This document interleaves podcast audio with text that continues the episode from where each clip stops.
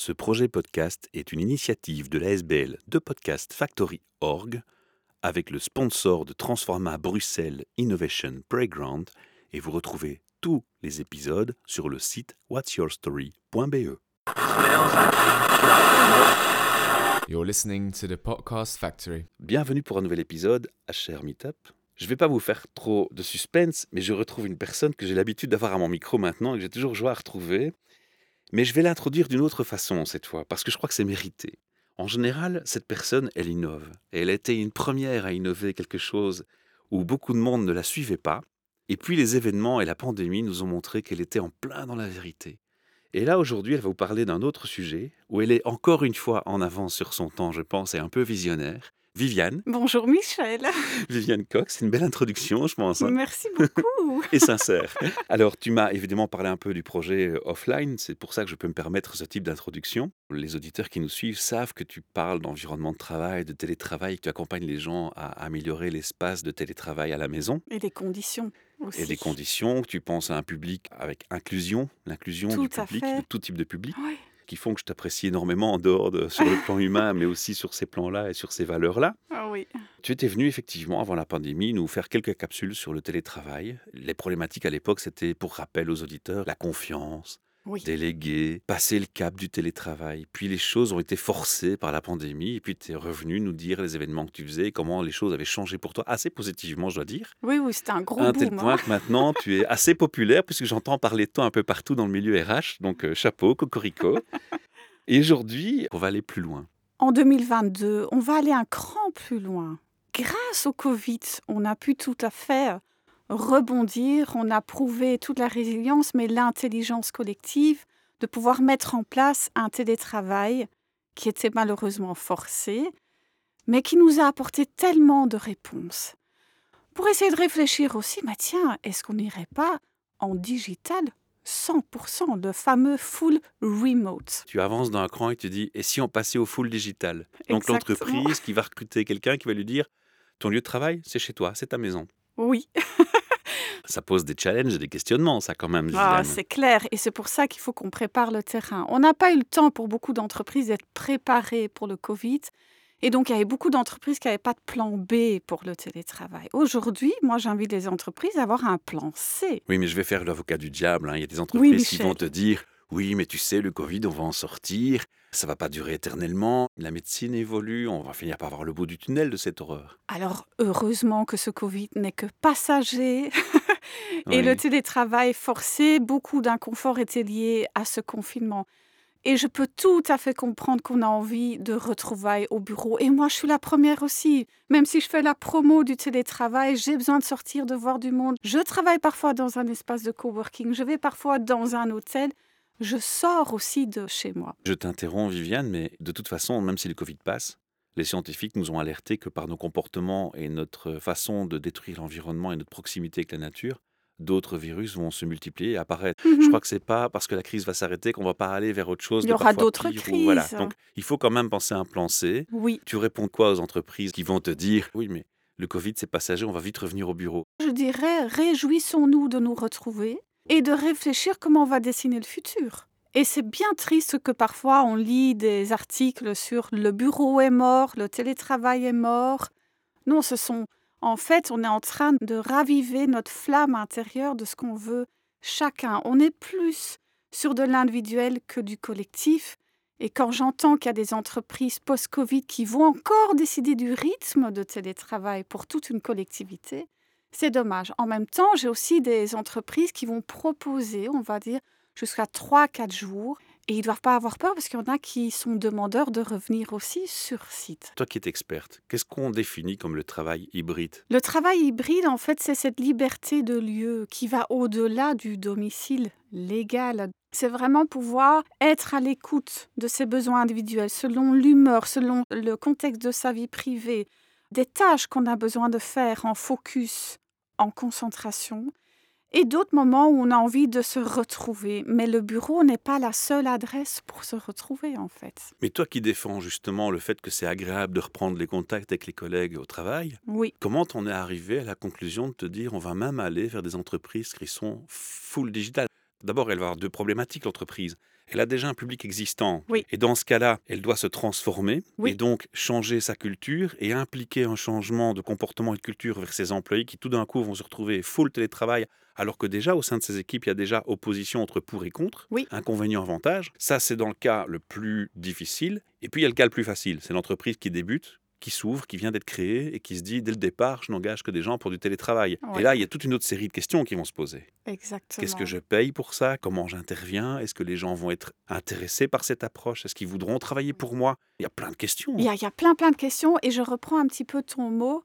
Tout d'un coup. En fait, le tout d'un coup, il est lié au Covid et je souhaite aux entreprises qui ne soient pas surpris par une autre crise et qu'au moins ils aient dans leur tiroir un plan C au cas où ils voudraient transiter. Parce que c'est aujourd'hui qu'il faut commencer à malayer encore beaucoup plus les process de collaboration et pas à nouveau d'attendre et de sonder effectivement quels sont les profils qui ont envie d'évoluer vers le digital et comment est-ce qu'on va recruter des futurs profils qui vont répondre d'autant plus à des critères pour travailler à distance. Et puis, il faut inclure ça dans la société et se dire que la culture doit changer pour s'orienter vers ça. C'est quand même pas un, un moindre challenge. Non. Et alors, il y a un point sur lequel je vais t'interpeller en particulier. Il n'y a pas que la question de la volonté de l'entreprise et de l'individu, Oui. mais il y avait aussi un contexte légal au télétravail, au contexte d'assurance, etc. Alors, on a évolué sur ce plan déjà. Oui, oui, oui. Mais si on va dans le sens d'une entreprise full digital, Ouais. est-ce qu'on ne va pas déjà là avoir un premier frein? C'est pas un frein, ce sont des réflexions qu'il faut mettre en place aujourd'hui, comme comment est-ce qu'on va gérer le droit à la déconnexion? Parce que le maintien du bien-être et burn-out en 100% digital sera vraiment une alerte en fait à garder. Il y a aussi les indemnités, ça va changer ça aussi. Donc les gains qu'on fait sur les open space, on va quand même les réinjecter dans d'autres postes aussi. Alors, il y a deux écoles là aussi, il y a des entreprises qui jouent le jeu, qui donnent une indemnité à leurs employés pour le télétravail. Il y en a qui ignorent complètement cette partie, qui le font. Voilà, donc on est un petit peu dans ça. Ce matin, j'ai lu encore un article qu'il y a encore beaucoup d'entreprises qui s'estiment être dans un télétravail forcé pour ne pas encore adapter les indemnités. Donc voilà, on est encore en phase de transition aussi sur ça. Il y a encore d'autres points au niveau du juridique, ce sont les assurances, c'est les lieux de travail aller à distance. C'est plus que le domicile légal. Et il y aura, Michel, aussi maintenant cette opportunité de télétravailler dans un autre pays parce qu'on a la famille qui habite aller à l'étranger et qu'on peut peut-être aller visiter cette famille-là hors période scolaire parce que le vol sera moins cher et on peut continuer à travailler parce que je suis dans un espace calme avec un bon Wi-Fi. C'est ça le futur aussi. Dans tout ce que tu amènes, souvent au micro, il y a plein de bonnes idées, bonnes initiatives, mais il y a aussi toujours un côté pervers à chaque chose. Il faut songer aux réalités qui se présentent, et puis j'entends des feedbacks. Moi, récemment, j'ai entendu une personne à qui je disais bah, c'est chouette le droit à la déconnexion, ça a quand même ses côtés positifs, qui m'a répondu oui, mais attends, sois pas naïf. S'ils mettent un cadre légal pour une loi à la déconnexion, ça voudra dire aussi qu'il y aura un cadre légal au fait que tu es censé répondre, même quand tu es chez toi et que tu es en dehors du boulot, dans certains cadres. Et donc, tu auras aussi Mais ça, ça fait partie devoirs- du stade aujourd'hui en Voilà. travail hybride, c'est de mettre en place vraiment une charte de collaboration où on met en place qu'est-ce qu'on décide pour rester joignable l'un pour l'autre, dans quelles conditions, avec quel outil on va le faire. C'est aujourd'hui qu'il faut le clarifier pour que Oui, quand pour pas on qu'on cherche la faute à la personne, tu n'étais pas joignable, tu es en faute, je te vire. Oui. Je prends l'extrême, hein, Oui, j'exagère. oui, ce serait des abus de pouvoir euh, horribles parce qu'alors on n'est pas du tout orienté sur le résultat en fait. Et ni sur l'humain d'ailleurs. Non. Alors on va revenir à notre sujet. Ouais. L'idée de se dire full digital, c'est venu comment? Pourquoi tu penses qu'on va aller vers ça? Bah, je pense qu'il y a une sorte de tabou de réfléchir à ça pour les employeurs et certains employeurs vont être tout à fait dans l'autre côté qui vont même publiquement être très à l'aise pour dire on fait des économies parce qu'on va enlever les open space. Et j'ose espérer qu'il y a le juste milieu en disant oui, on va faire des économies parce qu'on veut mieux investir dans nos employés. Quoi. Ce seront des packages salariels beaucoup plus attractifs. Ce sera, on va dire, des avantages qui seront autant bien pour le télétravailleur que leur famille. Donc, on va dire des entreprises qui sont orientées aussi sur les familles. C'est une belle façon de garder des talents, ça. Et oui, bien sûr, bien sûr. Et moi, j'y vois une autre opportunité aussi. Et je vais penser à mes amis de chez Transforma, ici où nous sommes aujourd'hui, oui. et où on a notre studio et notre siège social ici. Imagine les entreprises qui se disent Ouais, mais c'est bien d'être full digital, mais il faudrait quand même de temps en temps un endroit pour se réunir. on va en Ben, les espaces de téléworking, ça va être génial parce que les entreprises pourraient se dire on prend un bureau avec une salle de réunion en coworking à l'année quand on a besoin de se réunir. Ce sont mes alliés, les espaces de coworking. Mais oui, voilà, c'est ça, ce sont des Et alliés c'est en fait. quelque chose dont on a déjà parlé. J'ai été justement testée un nouvel espace de coworking. J'ai été reçue par euh, la commerciale. On m'a demandé à la fin de la visite ce que je faisais et on m'a simplement dit Ah, mais le télétravail, c'est mort. Alors que moi-même, je veux devenir futur membre d'un espace de coworking, je me dis On est encore dans ce discours où il faut faire un choix entre bureau, télétravail alors que tout est complémentaire. Moi, j'adore le télétravail, mais j'ai besoin de socialiser. Et si on propose un modèle d'organisation 100% online, ça ne nous empêche pas de nous rencontrer de manière formelle. Informelle. Et je peux vous dire, les entreprises qui investissent dans du full remote, ils investissent dans l'humain, c'est-à-dire ils font des bootcamps. Ça, ça allait être ma question qui allait suivre. Est-ce qu'il y a déjà des entreprises qui sont en full remote ou qui se dirigent dans cette voie? Parce que j'imagine que l'idée, elle est née dans ta tête, mais que tu as dû aussi entendre des pistes, non? On sait que la culture belge est un peu plus prudente, mais bien sûr que, bah, il faut quand même dire, ce sont les États-Unis, c'est la Scandinavie, ce sont les Pays-Bas, c'est le Canada, c'est l'Australie. Tous ces pays sont inspirants et sont très confiants en fait dans ce concept de full remote. Il y a déjà des modèles qui bien existent. réfléchi, oui, tout à fait. Mais par contre, oui, il faut vraiment adapter une culture très très forte. Et tous les futurs profils que l'on recrute doivent vraiment matcher avec cette culture-là, quoi. Mais moi, ce que j'aimerais bien, c'est qu'on n'arrive pas dans un scénario de nouveau scénario surprise forcé par les choses. Non, C'est que cette fois, ça. on prépare un peu, comme tu dis, que ce soit un plan C, vraiment réfléchi, vraiment pensé, et ça commencerait par interpeller les politiques pour préparer les lois. Oui. Ensuite, par une sensibilisation des citoyens, c'est ce qu'on va faire aujourd'hui avec ce Mhm. podcast, un peu dire aux gens, hé les gars, et si on pensait à songer au plan C et de dire... Osons réfléchir. Le full digital, seriez-vous pour, seriez-vous contre? On peut d'ailleurs commenter ce podcast et dire Ouais, je suis pour, je suis contre, et quels seraient les inconvénients, quelles seraient mes questions oui. Si c'est je une suis pour le full très télétravail? chouette idée, effectivement. Moi, je dirais, voilà, j'aime être visionnaire et j'aime anticiper les choses. Parce que j'ai tellement entendu et vu des inconforts dans les entreprises, c'est pas quelque chose de nécessaire. C'est la culture de l'anticipation. On l'a bien prouvé pendant le Covid qu'il n'était pas présent, en fait. Et on se laisse surprendre. Et la culture d'anticipation, elle rejoint aussi la culture de prévention, aussi de crise, de prévention de stress et de burn-out. Et on attend toujours que ça fasse mal pour faire bouger les plaques. Il y a des gens qui me disent au sein du monde RH que le type et le mode de travail va changer aussi contractuellement, qu'on va se retrouver avec des modèles Uber du contrat d'employé. Et je me dis, tiens, est-ce qu'il y a un lien qui va se faire entre ce type de contrat et le full digital? Et je me dis que quand tu remets ces deux idées visionnaires ensemble, tu vois très bien vers quel avenir on peut aller aussi. On peut aller vers un avenir de shopping où c'est effectivement facilité par le côté full digital. Donc l'entreprise, elle a un avantage certain. Maintenant, pour le travailleur, aussi quelque part. C'est pas forcément un inconvénient. Il faut que les deux, l'employeur et l'employé, soient très critiques Mmh. sur l'éthique. On va interpeller les valeurs. Ah oui, oui, oui. Donc là, en fait, tout ce qu'on a mis en place en tant qu'employeur au niveau éthique aujourd'hui, eh ben, il va falloir continuer à développer ça dans la manière de recruter, de maintenir les talents, de proposer des contrats qui sont viables, qui peuvent être stables selon les besoins. Et tu mets le doigt dessus, on va finalement inciter par ce mode de travail très autonome à l'esprit entrepreneur. Et ça va être la piste de décollage pour collaborer beaucoup plus avec des salariés, mais aussi des freelances.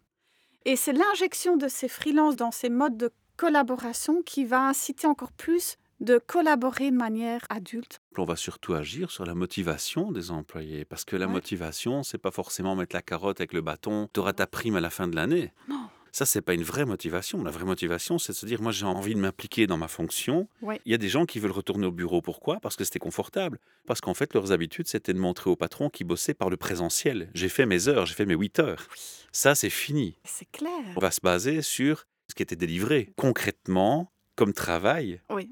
Ce qui est tellement intéressant dans la matière que je fais, c'est que le télétravail n'est qu'un effet miroir sur tout ce qui fonctionnait bien et moins bien. en entreprise. Voilà. Le rôle du manager, ce sera de sonder régulièrement la motivation des équipes pour être sûr que chacun trouve encore son sens. Et confronté au mesurable, mesurable de ce qui était produit, de ce qui était délivré. C'est le sûr. délivrable en fait qu'on va le plus surtout important, regarder. c'est que chacun y retrouve d'abord son sens. Et ça a été très confrontant pour certains télétravailleurs pendant ce Covid. C'est qu'il y a eu des moments d'introspection forcée et qui se sont rendus compte, bah, finalement, est-ce que j'aime bien mon métier? Parce que en dehors de toute cette convivialité avec mes collègues aller au bureau, quand je suis tout seul en télétravail, je trouve ça moins sympa. Et donc du coup, ce sont des opportunités de revisiter aussi son plan de carrière. Le sens au travail, Le sa vision de son travail. sa façon de le percevoir, de le prendre en main. de le prendre en main et que bien sûr que le rôle de l'employeur sera de l'accompagner et d'oser rentrer dans le questionnement. Le gars qui fait que du présentiel pour montrer qu'il bosse, qui va se retrouver avec du délivrable à fournir et qui va se dire Bah zut, en fait, en concret, en dehors de mes temps de machine à café avec mes collègues, je n'arrive à délivrer que pour 3 heures de travail sur 8 heures. C'est un problème. Je dirais que c'est du vintage au travail. Je te provoque sur ça parce que ça pose une autre question quand même. Ah oui, On est tous d'accord dans une entreprise, surtout les grosses boîtes, que dans les 8 heures de travail, c'est pas 8 heures non-stop, la tête penchée sur le bureau. Il y a des pauses, mais ces pauses, elles ne sont pas forcément euh, réservées au tir au flanc.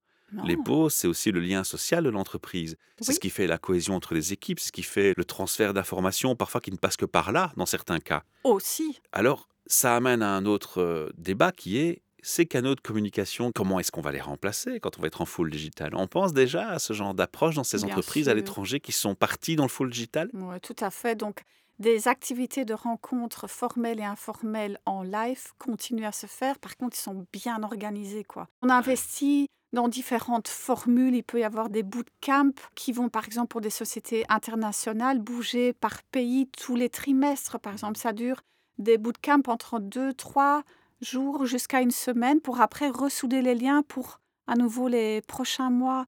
Mais il y a aussi, et c'est ce que j'ai proposé moi pendant le Covid, et pourquoi pas se réunir dans des espaces verts Aujourd'hui, maintenant, avec le Covid, ça va passer. Mais je veux dire, on peut continuer à se rencontrer. Il y a le partage des espaces de télétravail ensemble aussi, si on s'entend bien avec un collègue. Et là, c'est aussi le rôle du manager de se déplacer lui aussi. Dis, c'est une bonne nouvelle, ça. Parce qu'en fait, c'est déjà un prémisse à une explosion de tout ce qui est euh, team event. Oui. Ils vont exploser. Les agences événementielles qui vont se spécialiser en full remote, ils peuvent me contacter. On leur lance l'invitation. Oui. Il y a des ponts à créer, des synergies. Ah oui, et surtout que moi, je viens de l'événementiel, hein, Michel. J'ai travaillé pendant vrai. plus de Donc, t'as eu- 23 ans Tu as une expérience dans et ce t'as un savoir-faire. Donc, ouais, je sais trop bien comment aiguiller les entreprises vers ce type de Tu es rencontre. visionnaire, tu regardes à l'étranger, ça confronte et ça confirme ce que tu penses et la vision qui se prépare et ce que tu annonces. Oui. Ça, j'en suis bien conscient. Cependant, tu es en Belgique et tu es confronté aux citoyens belges, et comme on l'a dit, parfois qui est un peu réfractaire à certains changements. Quels sont les premiers freins que tu sens quand tu abordes le sujet autour de toi pour la première fois aux, aux rares personnes à qui tu acceptes de te confier et puis maintenant au, au grand Mhm. public? Le premier frein, on en a parlé, c'est peut-être l'isolement social. Il y a aussi cette peur de la confiance. Est-ce que c'est vraiment, est-ce qu'on se comprend bien sur le cadre de confiance qu'on met en place? Ce qui fait peur, c'est que tout d'un coup, on communique tout en transparence. Donc il y a tout d'un coup une perte de pseudo-intimité aussi. Je dirais comment ce que les managers vont faire. Ça reste encore aller un questionnement et c'est pour ça que c'est important de les accompagner ils sont vraiment en train de se transformer avec vraiment un rôle de coach, de vraiment investir du temps dans du management de proximité malgré la distance. hein. Alors maintenant, il y a forcément aussi les gens qui sont enthousiastes à entendre cette approche Ouais. et se dire mais là j'y vois plein d'opportunités. La première que je vois moi avec mon esprit éco-responsable, c'est moins de déplacements, moins de bouchons, moins d'heures dans les fils. Donc ça c'est le premier wow effect. Oui. Est-ce qu'il y a d'autres wow dans ce qu'on peut attendre du full digital? Quelles sont les choses que les gens voient quand même comme avantage directement quand on leur reparle de sujet Il y en a quand même. Oh oui, bien sûr. Moi, je dirais aussi qu'au niveau de la diversité, on en a déjà On touché un mot, mot Michel, souvent, mais ça reste euh, bien sûr mon dada. c'est qu'on peut autant engager des personnes en situation de handicap, on peut ouvrir le champ des possibles au niveau de la multiculturalité. On va pouvoir recruter hors frontières aussi.